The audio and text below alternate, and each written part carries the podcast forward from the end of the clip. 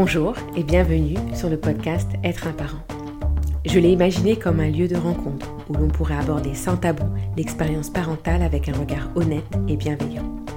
Un lieu où l'on pourrait prendre du recul sur ses pratiques, s'inspirer et cheminer ensemble.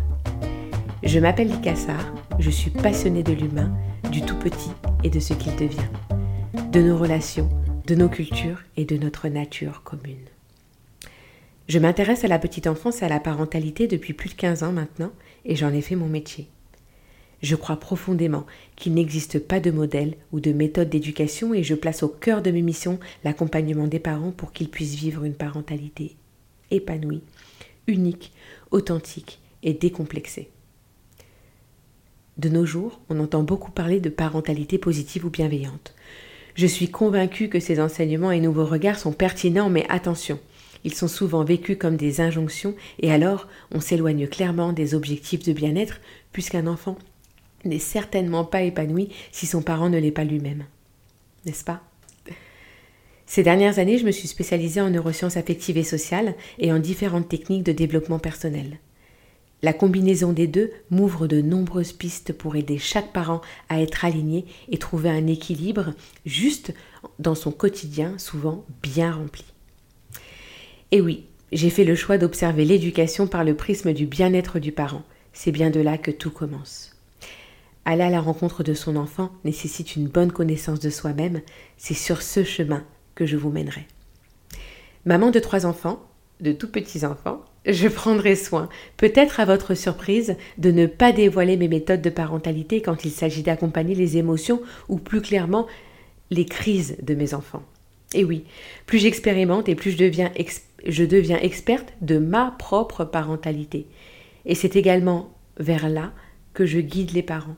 Je vous aide et je vous souhaite d'apprendre, d'observer, de comprendre et de trouver vos propres codes, et certainement pas de copier les miens.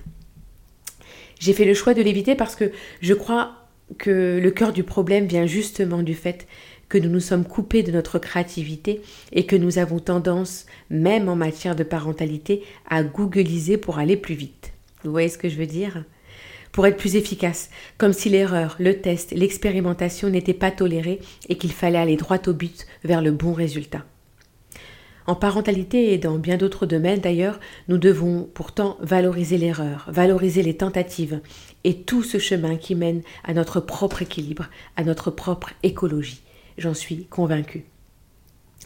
Plutôt que de questionner, il s'agirait plutôt de verbaliser, de débattre et de discuter depuis notre vision et notre propre réalité. Il nous manque peut-être ce village qui en son sein observe, palabre, modélise, évolue et partage. Je veux ici créer, en tout cas valoriser ce village.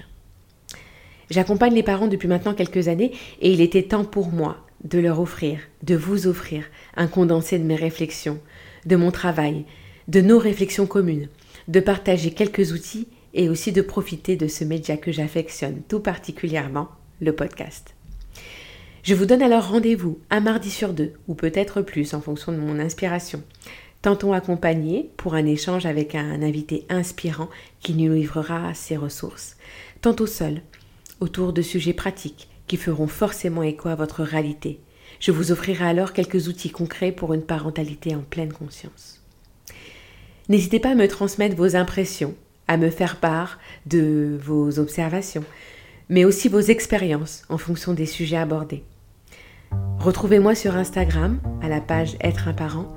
Et pour que ce podcast profite à un plus grand nombre de personnes, n'hésitez pas à le diffuser autour de vous et augmenter sa visibilité en imposant 5 étoiles et mieux un petit commentaire sur Apple Podcast. Je vous dis à très bientôt avec plaisir et enthousiasme.